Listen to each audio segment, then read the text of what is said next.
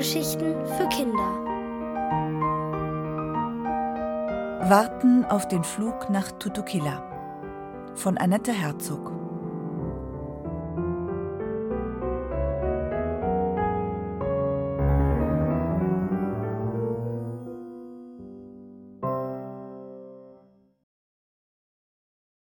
Was frisst ein Elefant? Es wäre schneller gegangen, die Straßenbahn zu nehmen, aber die Linie 3, die zu uns nach Hause fuhr, war so knackedicke voll, dass wir diesen Plan gleich aufgaben. Ich war mir auch nicht sicher, ob der Elefant nicht in der Tür stecken geblieben wäre. Eine Straßenbahn ist ja nicht für Elefanten gebaut. Ich wählte einen Umweg, um von der Hauptstraße weg auf die ruhigeren Nebenstraßen zu gelangen, wo man sich besser unterhalten konnte. Außerdem hatte ich gemerkt, wie unangenehm es dem Elefanten war, von allen Leuten angestarrt zu werden. Ist etwas an mir nicht in Ordnung? fragte er und blieb vor einem der weihnachtlich dekorierten Schaufenster stehen, um sich darin zu spiegeln. Vielleicht hätte ich eben doch eine Hose kaufen sollen. Es scheint bei Ihnen nicht schicklich zu sein, ganz in Natura herumzulaufen. Nein, nein, daran liegt es nicht, beruhigte ich ihn. Es geschieht hier nur nicht alle Tage, dass ein Elefant durch die Straßen spaziert. Der Elefant nickte. Ich bin wohl ziemlich weit geflogen, stellte er fest und klang dabei sehr traurig. Es tut mir leid, Ihnen zur Last zu fallen. Ach wo, winkte ich ab. Seine Art zu sprechen klang so merkwürdig altmodisch, dass ich mir Mühe geben musste, nicht laut zu lachen. Ich fühlte mich plötzlich froh wie seit Tagen nicht mehr. Ich heiße übrigens Nathalie. Ich bin acht Jahre alt, da sagt man hier du und nicht sie. Ach so? Der Elefant trabte eine Weile schweigend neben mir her. Ich bekam schon Angst, ich hätte ihn beleidigt, als er fragte Würde es Sie stören, wenn ich dennoch beim Sie bleibe? Ich beherrsche Ihre Sprache noch nicht vollends, und ich fürchte, ich würde beim Beugen der Verben peinliche Fehler machen. Ich schüttelte den Kopf. Ach wo, das stört mich nicht. Ich finde, Sie sprechen sehr gut Deutsch. Übrigens ist das hier meine Schule. Wir blieben stehen, während ich ihm das rote Backsteingebäude mit dem Klettergerüst auf dem Hof zeigte. Dort oben hatte ich während der letzten Tage in jeder Hofpause gehockt und zugesehen, wie meine beste Freundin Annalena auf einmal nur noch mit Mille spielte. Sie wirkten plötzlich so traurig. Der Elefant sah mich an. Ach Quatsch. Nein, nein, ich musste nur an etwas anderes denken. Als wir weitergingen, legte mir der Elefant seinen kalten Rüssel über die Schulter, als wolle er mich trösten, ohne zu wissen weshalb. Ich war überrascht, wie leicht der Rüssel trotz seiner Größe war. Es tat gut, so neben dem Elefanten zu gehen.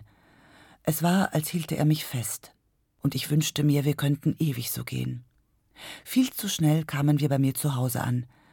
Wir wohnen in einem Einfamilienhaus am Stadtrand, und in den Fenstern war Licht. Also war Papa zu Hause. Ich klingelte und er öffnete die Tür. Wir sollen das Auto aus der Garage schieben, sagt Mama, damit der Elefant dort wohnen kann, sagte ich und fügte hinzu, nur für eine Woche. Papa betrachtete eingehend die riesigen Stoßzähne und fragte dann Hat er seine Zahnbürste mit? Papa ist Zahnarzt und sein spezielles Interesse gilt Zähnen. Ach, hör doch auf, er kriegt die Abwaschbürste, sagte ich. Das beruhigte Papa und nachdem er den Autoschlüssel gesucht und gefunden hatte, fuhr er unseren Käfer aus der Garage. Denken Sie, Sie haben Platz hier drin? fragte ich den Elefanten und stellte noch den Weihnachtsbaum nach draußen, der die Hälfte der Garage für sich in Anspruch nahm. Jedes Jahr hat Papa Angst, er kriegt keinen mehr ab, der groß genug ist, und kauft den Baum deshalb immer viel zu zeitig. Ich hole noch den Ölradiator, damit Sie es wärmer haben, sagte Papa großzügig. Wenn Sie wollen, können Sie morgen zu mir in die Praxis kommen. Ich könnte Ihre Zähne einmal röntgen. Karies und Parodontose sind keine angenehmen Zahnkrankheiten. Lass mal gut sein, Papa. Sag mir lieber, was so ein Elefant frisst, sagte ich und schob meinen Vater ins Haus. Darüber hatte ich bereits auf dem Heimweg nachgedacht. Das eine war, einen Elefanten unterzubringen, das andere, ihn zu füttern. Auch Papa erkannte das Problem. In der Küche hob er den Deckel vom Topf, in dem gerade Nudeln kochten. Ich hätte ein paar mehr machen sollen, seufzte er. Hatten wir nicht ausgemacht, dass du vorher Bescheid sagst, wenn du Gäste zum Essen mitbringst? Das Dumme war, dass es inzwischen schon recht spät geworden war. Der Supermarkt hatte gerade zugemacht. Ich hätte eher daran denken müssen. Mama war wohl in der Porzellanabteilung des Kaufhauses verloren gegangen, und Papa und ich wühlten den Tiefkühlschrank durch. Wir müssen vor Weihnachten noch mal groß einkaufen gehen, stellte Papa fest. Viel war tatsächlich nicht mehr darin. Wir fanden etwas Gemüse, Fischfilet und tiefgefrorenen Pfefferkuchenteig. Der Elefant nickte dankbar, als ich damit zu ihm in die Garage kam. Ich lege das auf den Ölradiator, dann taut es schneller auf. Jetzt gehe ich erst mal Brot besorgen, sagte ich. Mir blieb nichts anderes übrig, als an allen Türen der Nachbarhäuser zu klingeln, und ich war überrascht, wie leicht es ist, um etwas zu bitten, wenn es nicht für einen selbst ist. Viele Leute waren sogar froh, ihre harten Brotreste loszuwerden, auch wenn sie mir ganz offenbar nicht glaubten, dass sie für einen Elefanten waren. Ich nahm ihnen das nicht übel. Die einzigen zwei Häuser, die ich ausließ, waren die von Annalena und Mille. Vielleicht spielten sie gerade zusammen, und ich wollte nicht, dass sie auf einmal beide in der Tür vor mir standen. Ich hätte nicht gewusst, was ich sagen sollte, also ließ ich es sein. Papa nickte anerkennend, als er meine Beute sah.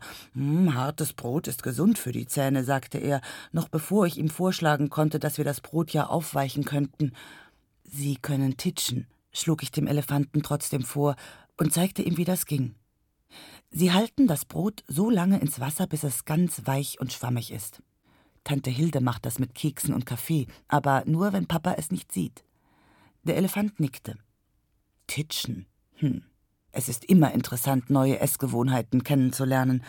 Übrigens hat der braune Teig sehr gut geschmeckt. Ich sah mich verwundert um. Tatsächlich. Die Tüte mit dem Pfefferkuchenteig, tiefgefroren wie sie war, war verschwunden. Morgen kaufe ich mehr, versprach ich. Nur keine Umstände. Allerdings würde ich gern einmal Ihre Schule besuchen, wenn ich nun schon einmal hier bin, bat der Elefant. Ich nickte. Begeistert war ich nicht von der Idee. Wer weiß, mit wem der Elefant nach Hause ging, wenn er erst mal die anderen traf. Einige haben größere Autos und demzufolge eine größere Garage und keinen Vater, der mit einem Zahnarztbohrer droht. Aber ich wollte ihn nicht enttäuschen, denn obwohl er nicht mehr ganz so traurig aussah wie im Kaufhaus, tat er mir trotzdem leid.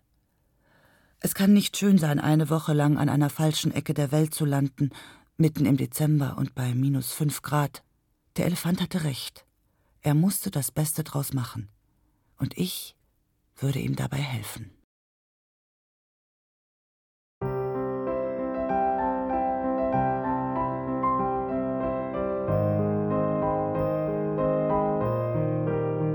Ihr hörtet Warten auf den Flug nach Tutukila von Annette Herzog. Gelesen von Martina Gedeck. Ohrenbär. Hörgeschichten für Kinder. In Radio und Podcast.